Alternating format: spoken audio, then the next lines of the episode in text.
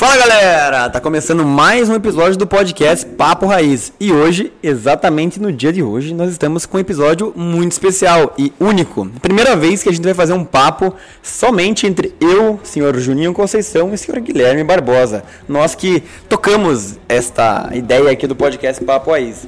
E qual que é a ideia dessa conversa? É a gente falar despretensiosamente sobre ideias de negócio, falar sobre tendências, falar sobre a nossa visão, sobre oportunidades aí e alguns conceitos importantíssimos para você que empreende, para você que quer começar a empreender. Então, é uma edição especial, um bate-papo aberto, sem um convidado especial, sobre temas que a gente julga importante para você que está nesse mercado junto conosco. Então, bora pro episódio.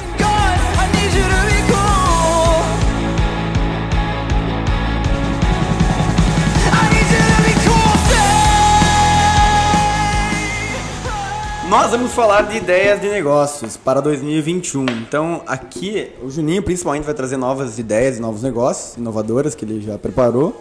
E nós vamos simplesmente comentar, né, Gui? Mais ou menos assim a dinâmica? É, o Juninho, eu sei que ele tem uma lista que ele vai fornecer para exame, para revista Exame. Revista Extrair Dinheiro. Ele está com uma coluna pronta lá. E aquela do valor econômico. Conteúdo ali. pronto, isso. É só das ideias para 2021. É uma lista com 38 ideias, ele vai compartilhar aqui em primeira mão hoje as cinco melhores. Normalmente é infoproduto, né? Galera, é, brincadeiras à parte, essa sessão especial, única aí do, do podcast Papo Raiz vai ser para a gente trocar ideias entre nós, sem convidado hoje, e basicamente vamos pensar em ideias de negócios, ou novas, é, novos formatos de negócio, que a gente acredita que 2021, momento durante a pandemia e também pouco já pensando no pós-pandemia, é, podem surgir aí, vão surgir. Quem quer começar? Pode começar, manda bala. Eu posso começar? É, com certeza. Ah, obrigado, então. Primeira ideia que eu separei aqui para a gente conversar, eu tenho um pouquinho de background em franquia, né? A gente tem na família a franquia dos Correios e minha mãe teve franquia de, de chocolate já e teve franquia de, da Julie Burke. Lembra da, da Julie Burke? Sim. Aqui de Curitiba, né? Já Sim. fui na fábrica deles ali. Os perfumes, né? É. Não sei se existe mais hoje.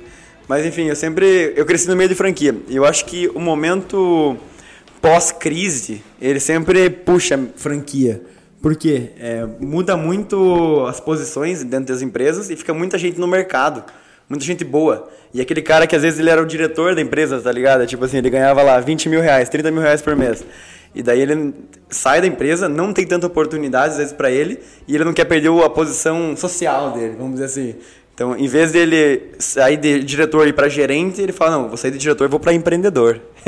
é muito mais bonito, né? Você virar empreendedor. Então, o mercado de franquias e principalmente micro franquias, que são franquias aí até 50 mil reais, acho que não sei se tem uma regra específica, mas eu acho que vai bombar muito para franqueador. Não, tô, não quero dizer que as franquias em si são um bom mercado, mas o franqueador vender franquia, eu acho que vai ser Você um tá mega negócio. O cara que já tem um negócio hoje, que o negócio dele funciona, e aí ele, puta, pra ele abrir micro franquias para esses empreendedores que foram É, tipo assim, a, gente, a, a gente tem uma agência, né? A gente é a Turmind. A gente poderia, puta, pensar numa ideia de uma micro franquia pro cara gerenciar o marketing de casa. Parecido com o que a gente já teve de ideia Sim. antigamente para franquia mais completa. A tua ideia é de expansão, então, para um cara que já está no mercado e está procurando mais um. fomentar, mais gerar mais receita, crescimento.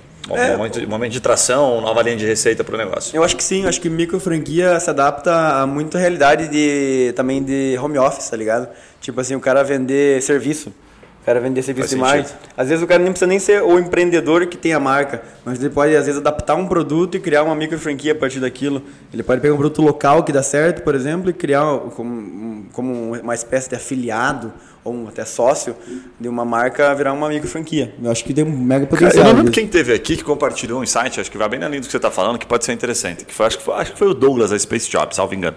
Que ele falou o seguinte: ele falou, cara, é, a gente percebe, e eu já vi isso também na prática lá na Turmind, a gente percebe que quando, por mais que o seu negócio você possa vender ele online, exemplo assim, tipo, ah, o cara tem um serviço que ele vende online, certo? Ele não precisa estar fisicamente. E as pessoas compram ela por videoconferência, enfim, você não precisa estar lá fisicamente.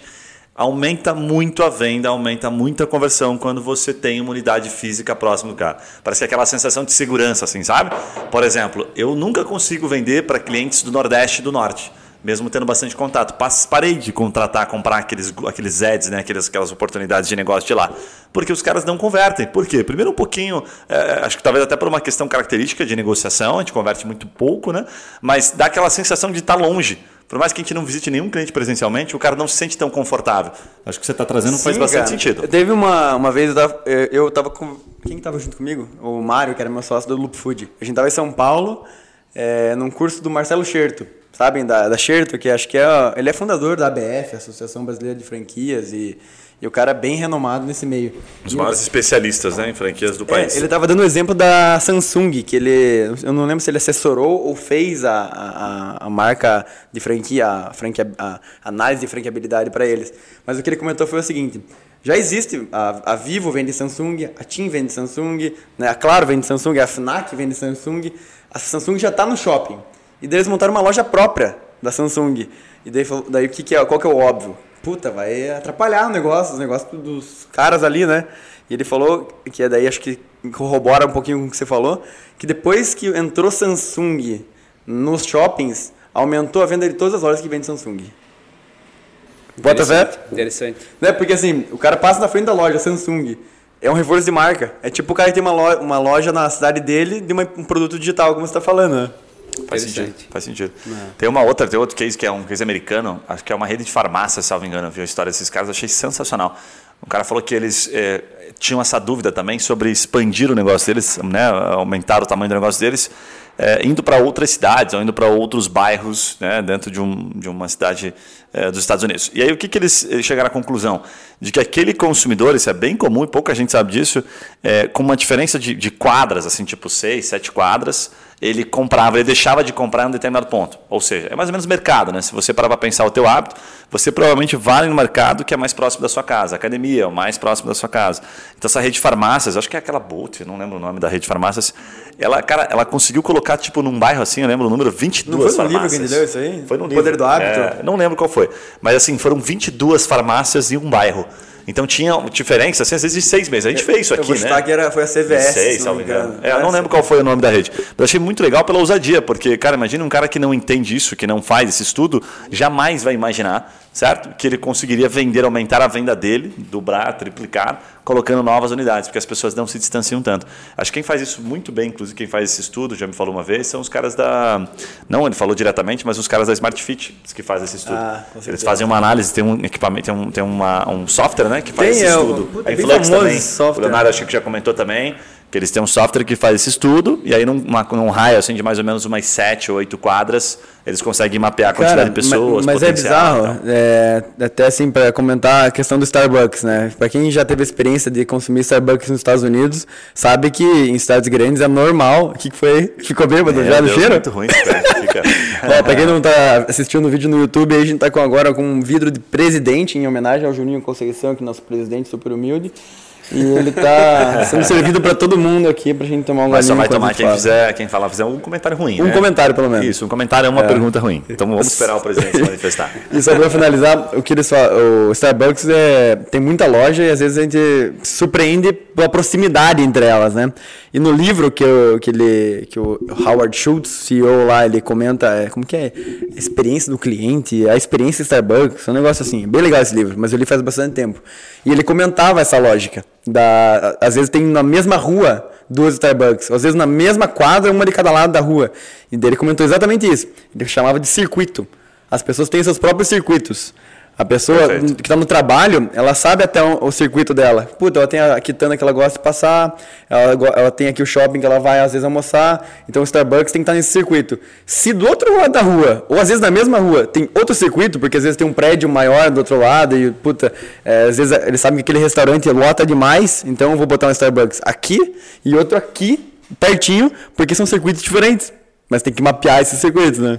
Sim, Loucura. Tem um caso, um amigo meu tinha uma locadora de carro é, em Curitiba e, cara, eles mudaram, eles tentaram renegociar o aluguel e o cara foi meio difícil mesmo e eles alugaram uma casa na frente, do outro lado da rua. E aí? E caiu 30% o volume. Tá de sacanagem. As pessoas passavam pro lado, olhavam, tava fechado e iam embora, não olhavam pro outro lado da rua. Cara, como é que é o nome? Tem um, tem um, tem um caso muito foda aqui no, no Paraná, aqui no Paraná, no Santa Catarina. Como é que é o nome daquela. Quem sempre tá quando tá vindo de Balneário Camboriú, do lado direito, quando tá vindo e quando tá indo do lado direito também. Sempre do lado Ah, direito. Sinuelo? Sinuelo. Sinuelo é um caso clássico. Sinuelo aqui, pô, quem conhece aqui um pouquinho a estrada da BR-101, os caras têm um... Só pra você ter uma noção, você que tá ouvindo que não conhece Sinuelo, pense numa rede de, de lanchonetes, assim, um, dentro Ele de é um, um posto, mega restaurante, É um né? mega restaurante, é um negócio de milhões e milhões pro cara construir um negócio daquele. Ele fez exatamente igual do outro lado da rua. Né, o do outro lado da BR, melhor né? colocando. E aí, pô, quando você olha aquilo, você fala, cara, esse cara é retardado, né, velho? Não Pô, faz o cara não poderia fazer sentido. retorno ali na frente, O cara né? não faz o retorno, né? Eu achei muito fera quando eu vi aquilo. Achei, Sim, puta, é, completamente é inusitado, assim, É aquela muito parada. bom. Ei, saca só, você já percebeu que a gente gosta de compartilhar umas ideias criativas aqui, né? Olha a sacada do Loop Food em meio à pandemia para ajudar na produção dos eventos corporativos. Eles criaram o Loop Box. É uma caixinha individual com um daqueles sanduíches especiais do Loop, um sucão exótico e, claro, aquela sobremesa esperta, né? O bacana é que mantém aquela elegância de um evento corporativo e o mais importante, sem comprometer a saúde dos seus convidados. Dá uma olhada no site deles em como ficou, que eu tenho certeza que você vai ficar com água na boca.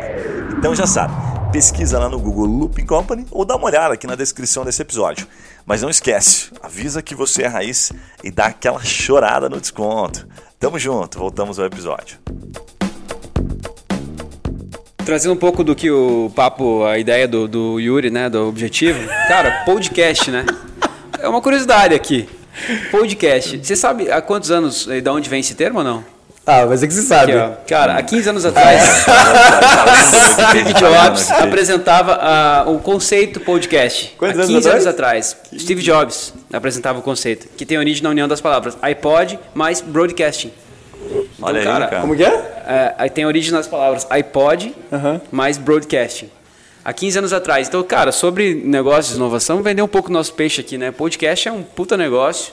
A gente já tá ganhando milhões aqui em patrocínio, né, Guilherme? Só que não. não, o pessoal só tem Quase ideias ruins aqui. Mas, cara, é, trazendo a ideia do podcast é um pouco da, da- do online, né, como um todo. Trazer conhecimento, trazer é, informação. Né, às vezes, pô, o cara, tra- né, no meu negócio, a gente trabalha na área da saúde, né, que também é um negócio, eu acho que, do futuro, né, é saúde e bem-estar, né. Tá classificado como um dos negócios aí que vão ser muito próximos Inclusive lançar a franquia Le Farma, hein? É, que você acha? Vem atender. Então, cara, trazer essa informação, trazer, é, a gente gravar conteúdo, ir para o canal de YouTube. Então, o cara que às vezes não está querendo mudar de negócio, né? O cara que, que realmente está tá na área dele, né? tem conhecimento sobre a área, mas trazer inovação para essa área, né? Eu acho que esse é o mercado para mim de prosperidade, assim, você buscar inovar. dentro, né? Exatamente, buscar inovar dentro do próprio negócio, né? Hoje em dia são muitas ferramentas que a gente tem é, com o mundo online de aplicativos e, e, e acessibilidade que podem ajudar o teu negócio a, a- a- seria uma reconstrução do próprio negócio. Né? Faz sentido. Gui, passa aí tua primeira ideia. Cara, deixa eu, deixa eu, eu vou passar a primeira ideia, mas eu quero construir essa ideia com base numa teoria que eu tenho de negócio. A teoria é bem simples, tá? Eu começo pensando nos meus negócios da seguinte forma. Eu costumo dizer aqui, talvez você já tenha ouvido falar, mas acho que eu falei, se eu falei, falei uma vez só, não me recordo quando eu falei. Que para mim tem dois, dois modelos de negócio, né? Ou três, mas dois que são interessantes. Ou aquele negócio que você vende muito e ganha pouco, que aí você vai ganhar na quantidade, ou você vende pouco e ganha muito. Esses dois modelos para mim são perfeitos. Aquele que você está no meio do caminho, que você não ganha nem muito e também não vende muito, é um negócio fadado ao insucesso. Por que eu estou falando isso? Só para dar um contexto da ideia que eu, que eu vou trazer. E o segundo ponto, que é o seguinte: quando o cara começa um negócio, o melhor negócio que tem, né, que guarda relação com isso que eu falei anteriormente, é quando você tem um descolamento né, do preço de venda para o preço de custo. Quando você consegue colocar um preço que o mercado percebe, o mercado já está precificando. Valor percebido, E né? aí eu vou abrir um parênteses. Existe um princípio que a gente chama de convenção. Quanto o mercado? É igual eu perguntar assim: quanto custa, eh, por exemplo, para você. Quanto é uma água sem gás? É, quanto é uma água sem gás? Todo mundo tem uma noção não, de não- preço. Ninguém vai falar menos que Quanto custa mais que um- 5 reais, ninguém vai falar menos que 3 reais. Isso. Aí. É, é o princípio de convenção. Quanto custa um site? Né? Então, puta, um site custa 5 mil reais, ser feito por uma, uma agência pequenininha e 15 por uma, uma agência grande. São princípios meio já consolidados de mercado. E por que, que eu estou provocando isso? Porque, independentemente da ideia que a pessoa vai ter, é legal ela fazer uma conta, que eu gosto de fazer, de trás para frente. Ou melhor, de frente para trás. O cara vai lá e faz assim, tipo, pô. Calma aí, calma aí. De trás pra frente ou de frente Não, não, trás? de frente para trás é melhor. O cara, eu, Então, vou tipo, colocar é no normal, contexto. é não, normal. o cara vai no futuro, ele fala assim, ó, se esse negócio funcionar daqui a um ano, ele vai estar dando quanto? Ah, de trás Qual- frente, então. Exatamente. Qual é a capacidade Ah. né, que eu tenho de vender aquilo e quanto eu vou estar ganhando em cima daquilo? para o cara entender a dinâmica, o quanto de trabalho ele vai ter lá na frente, certo? E quanto ele vai estar tá ganhando. Porque quando o cara faz esse exercício, ele começa a ver que, puta, tem alguns negócios que são meio frustrantes. Eu vou te dar um você exemplo. Diz, assim. Mas calma aí, só pra entender. Você coloca o melhor cenário, tipo assim, cara, se tudo é certo, é isso aqui. E aí você acha que muitos negócios, o cara fazendo esse exercício, ele vai falar, puta, não vale a pena nem começar. Perfeito, o cara acha ruim. Porque o cara vai lá na frente e fala assim, cara, daqui um ano, por exemplo, vamos pegar aqui um exemplo simples, tá? Carrinho de cachorro quente. O cara vai montar, resolve colocar um carrinho de cachorro quente. E o cara fala, pô, vou vender por convenção. Uhum. 12 pila um cachorro quente, ok. Mas o cachorro quente custa 4 pila, eu ganho 8 pila. Pô, uma baita de uma margem, né? 200%. Só que é o seguinte, cara, daqui um ano você vai estar tá vendendo quanto? Você consegue vender 100 mil de cachorro quente? Você não consegue. Você vai conseguir vender 15 mil. Então daqui um ano você vai estar tá lá todo dia à noite cortando salsicha, cortando tomate durante o dia, fazendo a preparação e vai sobrar para você do carrinho no final das contas. Nós estamos falando aqui, nós estamos fazendo o valor sobre o dinheiro em si, sobre a sobra, porque dinheiro é relativo para cada um. Sim. Mas vai sobrar 6, 7 mil. Você não vai ficar rico com carrinho de cachorro quente. Então você começa a enxergar lá na frente se aquilo era realmente Cara, interessante para você. Se tivesse me ensinado isso aí antes, eu não teria quebro, quebrado uma empresa minha. É, pô, mas é interessante. Não, o cara tem que fazer sabe esse por exercício. Sabe é. por quê? Porque a gente abriu um quiosque num shopping né, do Loop Food já no, no começo da, da expansão. E a gente montou, enfim, um shopping e, e ele tinha é, um caixa, porque não cabia mais no espaço do, do shopping. Do, a gente não daria conta de entregar no, no, espaço físico de um quiosque com a mesma quantidade de caixas que a gente tinha na loja normal, que era dois ou três. Daí a gente falou, não, vamos com um só, porque é uma operação menor e tal. E o que acontece? É, o tempo ele era muito era muito curto de recorrência dos clientes. Então era tipo, eu tinha uma hora e meia duas horas por dia para faturar. Só que eu tinha um caixa e tinha um monte de concorrente. Então, vocês já foram para essa alimentação, você entra na fila, tem duas pessoas na tua frente, dificilmente, você, a não ser que você queira muito aquilo, né? É, você não vai olhar para o lado, puta, eu vou conhecer um negócio novo. E aconteceu exatamente isso. A gente não fez a projeção de quanto seria o teto baseado na nossa capacidade de atendimento. Perfeito. Sabe? A nossa capacidade. Se tudo der certo, se tiver fila e tudo mais, vai ser X. Não, a gente pegou por base um modelo que já existia e não, não adaptou a projeção baseado no, na capacidade de atendimento reduzida daquele negócio. E tem um outro erro comum dentro desse, sabe qual é? O cara vai começar um negócio que às vezes não, ele não consegue enxergar, ele não faz o desenho, né? não faz o exercício de olhar lá na frente quanto vai dar de lucro, e aí ele começa cheio de sócio. Tá? Então, puta, no começo ninguém fez aquele exercício, ninguém fez essa conta, porque eles não têm experiência para isso. Aí daqui a pouco o negócio está dando um trabalho danado, e o negócio dá no final ali 20 mil reais. E os caras têm que dividir em 3, 4 caras. Entendeu? Sobrou líquido com muito esforço, 20 mil. Aí os caras começam a achar ruim. Fala, pô, mas esse negócio e para dar 50 mil para cada um? Tem como? Cara, esqueça, nunca vai dar. E para dar 10 mil para cada um? Puta, tem que ser o dobro disso aqui. Mas para ser o dobro disso aqui, tem que criar uma outra loja, tem que investir mais dinheiro na frente. Ou seja, tem que analisar o modelo de negócio. A gente está falando de maneira simples, né? Mas é o potencial dele dar grana para ver se bate com a tua perspectiva. Eu não estou dizendo que 10 mil reais ou 5 mil reais seja pouco dinheiro, nem mil reais seja pouco dinheiro. Não é isso. Mas é entender se a tua perspectiva de grana no negócio que você está entrando faz sentido. Se bater, cara, se abraça e vai para cima. Agora, se não fizer sentido, é, o, é o momento tá, de não você está falando faz até sentido para o que eu falei agora há pouco, porque o cara pode fazer isso na construção de um novo produto da empresa dele até. Sim. Não precisa ser para um negócio novo, né? Quanto de energia eu tenho que colocar naquele negócio para fazer algo diferente? Por exemplo, ah, né, a gente vai abrir uma nova, uma nova loja.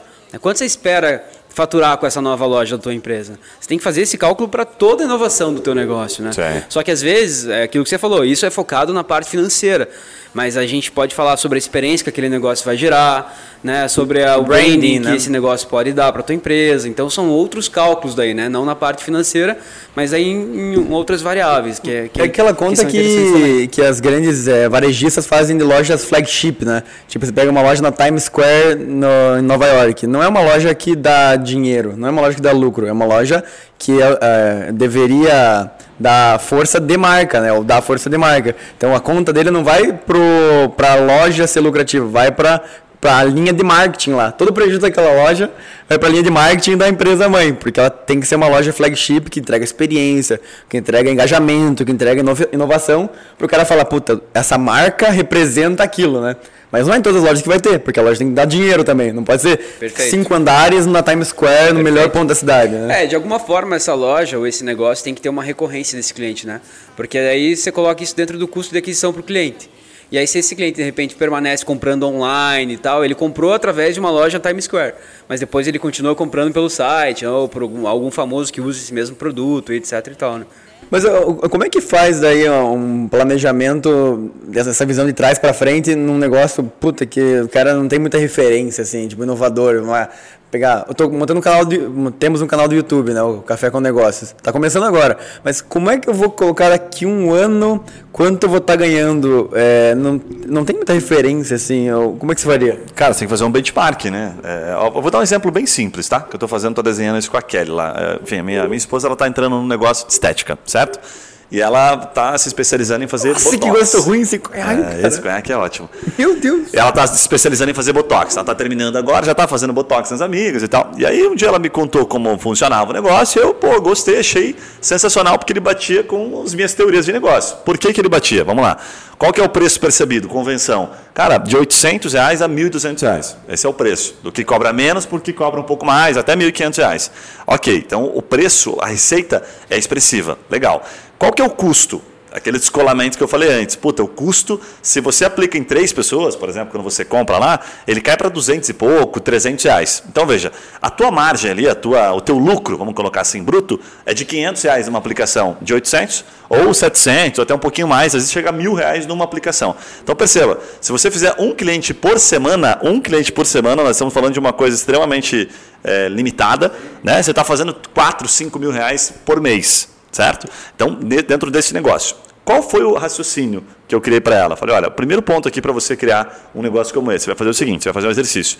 Você vai identificar quem são as pessoas, empresas que estão atuando, tá? Vai fazer um mapeamento aqui em Curitiba, de lojas mesmo, vai identificar quais delas são franqueadoras, as que são franqueadoras, você vai entrar em contato, se passando como interessada em construir, em adquirir uma franquia, vai lá presencialmente, vai conhecer a pessoa, hum, vai conversar, vai, vai extrair informações. Entendi. Aí respondo para você agora a questão vai do canal. roubar a ideia do cara. Isso é o benchmarking, exatamente. Isso é uma pesquisa, e é uma pesquisa saudável, não dá para olhar para isso como algo negativo.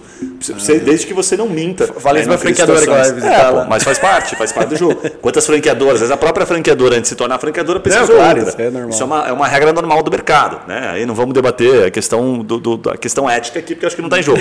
Mas da questão estratégica, respondendo agora de forma objetiva. O que teoricamente você deveria ter feito? Procurado empresas especializadas em criação de youtubers. Cara, me fala um pouquinho se eu chegar em quantos inscritos, quanto eu posso ganhar, qual foi a trajetória desse cara aqui, se passando como freguês. Esse é o melhor benchmark que existe, que é o chamado cliente oculto. Né? Então, ela vai fazer esse desenho. Esse foi o primeiro exercício que eu passei para ela. Faça esse exercício, porque vai mudar totalmente a tua percepção sobre o mercado. Até porque, o que, que vai acontecer? Ela vai entender, olha que legal esse exercício, só para finalizar o raciocínio. Ela vai entender a partir da franqueadora, nesse caso, que daqui dois anos, ela vai ter que botar uma grana para construir um outro negócio, ela vai ter uma limitação em termos de tempo. Ela sabe qual é o gargalo do negócio dela e ela sabe o melhor, quanto ela pode ganhar. Cara, se você montar num lugar sabe, de, de, de, boa circulação, você vai poder faturar até 70 mil por mês. Legal, 70 mil por mês, qual que vai ser meu custo aproximado? Teu custo aproximado é 35. Então ela já sabe que, puxa, dependendo do tempo, do quanto ela investir, lá na frente ela vai poder ganhar 10, 15, 20 ou 30 mil reais. É, mas isso me parece que faz sentido para negócios tradicionais, né? Porque Sim. se você for fazer essa conta para negócios de tecnologia exponenciais, ou que tem o potencial de ser exponencial, Aí como é que o cara vai fazer a projeção? Porque não tem teto, né? Ou, teoricamente o teto. Sempre é, existe é uma o... referência, sempre existe um benchmark. Sempre tem como fazer um benchmark. Você pode fazer um benchmark com produtos similares. Pegar, por exemplo, tecnologia. Puxa, teu produto, você vai vender um serviço que custa lá 100 reais por mês. Ok. Esse serviço é considerado um serviço, é, tipo assim, o cara tem que pagar todo mês? É um serviço básico ou é um serviço opcional? Puta, é um serviço recorrente. Né? Quantas pessoas, a cada 10 pessoas, quantas precisam ter ele? X, legal. Deixa eu olhar um outro serviço certo? Que seja um serviço também necessário, que não seja um serviço opcional, e ver o tamanho que estão aqueles negócios. Então você faz um benchmark usando paralelos de mercado, outras áreas de mercado, é possível fazer também. Olha só, você nem tá sabendo que tá com tanta moral aqui com a gente, né? Deixa eu te falar. O nosso anfitrião Juninho, ou melhor, nosso querido presidente, é CEO de uma empresa considerada referência nível Brasil na distribuição de produtos da linha Nestlé Health Science. É uma categoria de produtos recomendada principalmente pelos nutricionistas, que atendem de atletas a pessoas com necessidade de nutrição clínica especializada. Agora se liga nessa dica. Tá a fim de comprar com desconto e dar aquela barganhada aqui com o Presida? Faz o seguinte, fala para o atendente da Lefarma que você é chegado do presidente aqui do Papo Raiz, que certamente você vai ganhar aquela moral no seu pedido. Então já sabe, digita no Google Lefarma ou procura aqui na descrição do episódio. Combinado? Voltamos ao episódio. Cara, eu acho que é interessante falar também nesse ponto que, assim, a, na teoria, tudo que você falou faz muito sentido. Sim, total. Tá? Mas por que, que toda empresa é, na área de, de é, saúde, desculpe, de salão e, Sim, e estética, né? estética né? É, não dá certo? Não é toda empresa que dá certo porque é a pessoa que administra o negócio. Perfeito. Né? Então, assim, por mais que ela tenha todos esses dados que você colocou, que eu acho que são importantíssimos, antes de começar a falar sobre qualquer coisa, é o essencial. Sim. Ela tem que buscar primeiro conhecimento, network e experiência do negócio. Porque, cara, por mais que seja um puta do negócio, né, numa, na, no tempo certo né, de fazer isso daí, se a pessoa não tiver os conhecimentos para ser empreendedora, não funciona, né? E aí eu falo um pouco sobre, tipo, na vida é assim, né, cara? É, a gente pode pegar, por exemplo, irmãos que tiveram a mesma criação, cara, um com muita disciplina, né, é, resiliência, porra, dá certo, o outro desiste fácil das coisas, enfim, cara, nada que o cara faz dá certo. Então, assim, não é muito sobre o mercado, nesse aspecto que eu estou falando, e sobre é, o tempo, e sim sobre as qualidades do empreendedor, que eu acho que tem que ser colocados aqui também. Então, assim, cara, eu acho que nos dias de hoje, para concluir o raciocínio, é, cara, buscar conhecimento, né? Buscar experiências de vida, buscar network, conversar com pessoas que já trabalham com isso, né? É muito naquilo que você falou. Mentoria, pô, né? É, mentoria. Eu acho que isso daí, cara, é essencial para o cara ter sucesso em qualquer negócio hoje. Ó, vou sugerir um negócio aqui para a gente manter a nossa, nossa ideia de, desse episódio ser mais curto. A gente, cada um tem mais uma ideia, né? Uma, uma ideia que, que pode trazer aí para quem está ouvindo de negócio.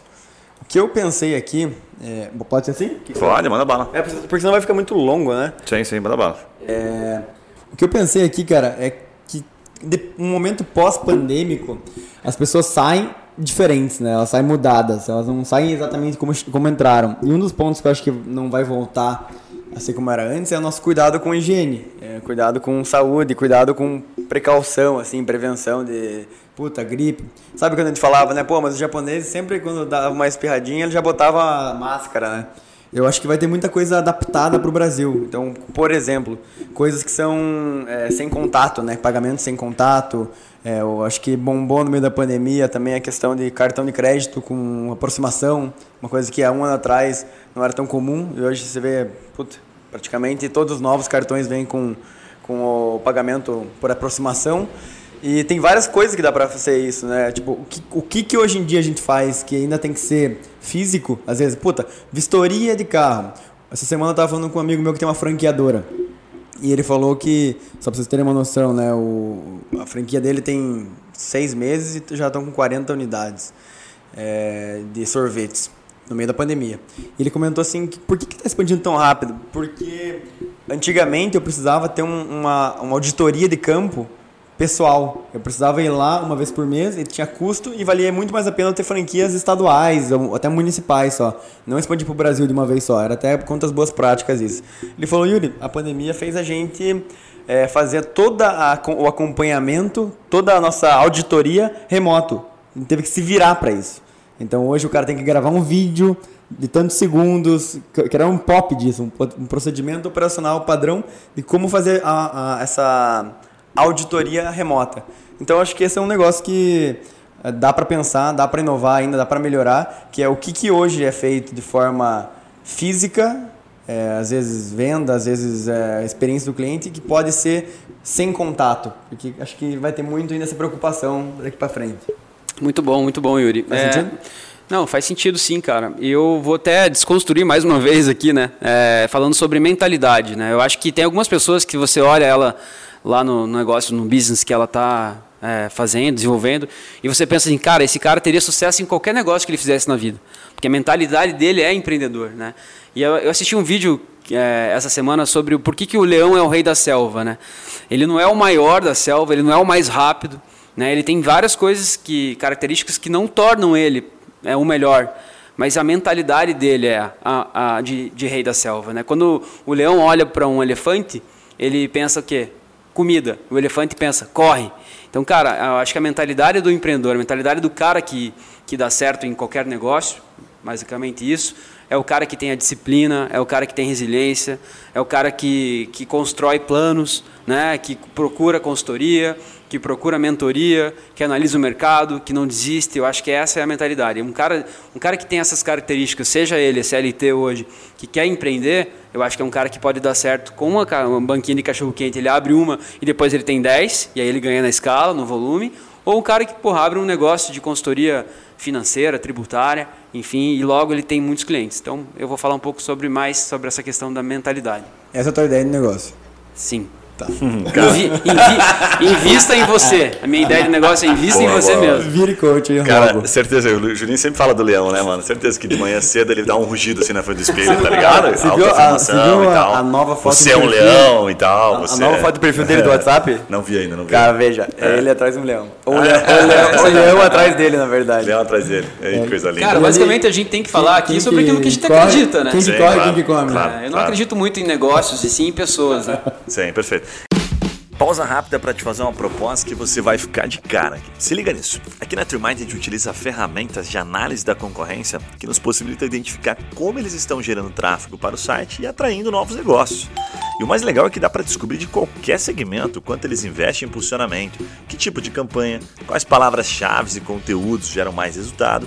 Enfim, é possível fazer uma verificação animal do concorrente e, obviamente, gerar insights para o seu planejamento estratégico. Já pensou que top saber o que está funcionando para eles? Após que você ficou curioso, né? Quando eu descobri essas ferramentas, eu fiquei quase maluco com tanta informação valiosa. Agora é o seguinte: você que é a raiz e está sempre com a gente, obviamente não paga nada para bater aquele papo com o nosso time e dar aquela espiada na concorrência. Então já sabe, dá uma olhada na descrição do episódio que você encontra o link do site ou digita no Google Trimind Content. Ei, não dá bobeira, hein? Tamo junto e vamos para cima na concorrência. Voltamos ao episódio. Cara, deixa eu, deixa eu dar uma ideia aqui. Pra finalizar já. Pra finalizar, eu, eu, vou dar uma ideia é, bem simples e objetiva, com base até num podcast que eu tava, a gente gravou recentemente com o Maurício da Omnichat. Super recomendo que você ouça aí o podcast, tá? O que acontece é o seguinte, o Maurício trouxe aqui um dado que eu achei sensacional e até compartilhei no meu negócio, que o tempo de atendimento está totalmente relacionado à conversão. Ou seja, só para trazer aqui, não lembro exatamente o número, mas era assim: se você demorar mais do que dois minutos ou cinco minutos para responder, você tem uma perda de conversão de aproximadamente 50%, 80%. O número era, era muito expressivo, era não mais, vou lembrar aqui eu agora. Eu lembro que é, em um minuto é, era 15% a conversão e em, 20 em duas horas era 1%. Perfeito. E, não, desculpa. Em 5 minutos era Isso. 15% de conversão e em 2 horas era 1% de conversão. Perfeito. Ou seja, a redução da conversão é absurdamente. Só o tempo de. Tá? Nesse caso do WhatsApp, né? Falando, é, o tempo de é, resposta do WhatsApp. E aí você pega assim, quando você, você olha para esse dado, isola esse dado, olha para a pandemia, milhares de empresas tendo que né, trabalhar no online, e milhares de empresas que estavam no físico e que estão, de certa forma, conseguindo se virar no online, mas que ainda não se adaptaram. Outras empresas crescendo, mas que também ainda não se adaptaram, não estão conseguindo ter braço para vender, para atender. E aí, só para trazer mais um dado e finalizar a lógica, a ideia é o seguinte: eu vi um outro dado isolado desse que o Maurício compartilhou, que é um dado de follow-up. Olha que louco isso. Os caras compartilharam o seguinte: Quanto é o percentual de pessoas, de empresas que não fazem follow-up, por isso não fazem uma venda, é de 48%. 48% dos negócios não fazem um follow-up depois de mandar uma proposta. É, manda uma proposta e não, não falam com o cliente, tá?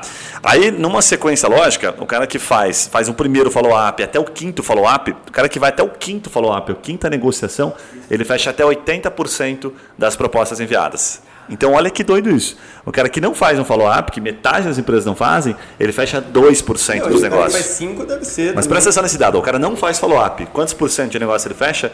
2%. Isso é estatística, tá? O cara faz um follow-up, ele sobe para 10%, 15%. Faz dois. Quando chega no quinto follow-up, ele fecha 80%. Nossa, tá? é proporcional. Então, é esse dado isolado do follow-up e o dado da, da rapidez no atendimento quer dizer o seguinte. Cara, tem muita empresa que não consegue vender mais por falta de capacidade de tempo para o atendimento, falta de mão de obra para atendimento. Falta então, qual é a estratégia né? aqui em cima disso? Eu montaria um negócio para vender serviços com alto valor agregado e que pudesse ter uma margem altamente, sabe, rentável para o negócio e treinaria uma equipe para vender exatamente aquilo, com esses dois critérios follow, acompanhamento, sempre está seguindo o cliente depois de mandar uma proposta e rapidez no atendimento. Eu usei o exemplo do Botox, por exemplo. Quantas mulheres não entram em contato pedindo um orçamento e que deixam de fazer porque, puxa, desistiu, ficou com receio, que faltou uma conversinha, faltou uma dinâmica. E aí, para abrir um parênteses rápido aqui, o Maurício até comentou que a venda ela deixou de acontecer em cinco minutos como acontecia no balcão, ela está acontecendo em duas horas, três horas. Ou seja, criou-se um gargalo em muitas empresas empresários, empreendedores que tiverem esta visão de treinar equipes, que já existe em segmentos bem específicos, para vender, né, para oferecer o trabalho comercial para empresas que estão tendo esse gargalo, tá aí uma baita oportunidade de negócio. Ah, faz sentido.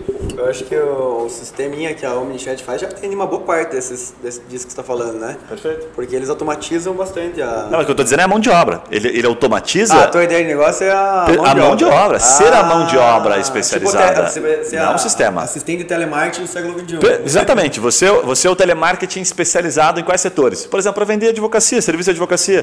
Como é que vende? É mais difícil, né? Eu peguei um exemplo aqui que está na nossa área.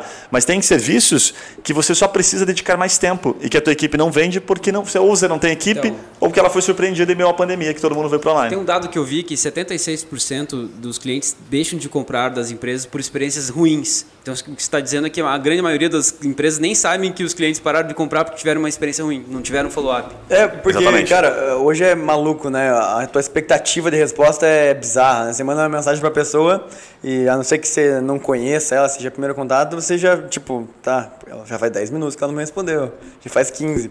Então, a cobrança é muito grande e eu acho que o nível mais alto dessa cobrança é pra empresa, né? É. Porque você espera que o cara esteja lá pronto, pô, vou gastar meu dinheiro com você.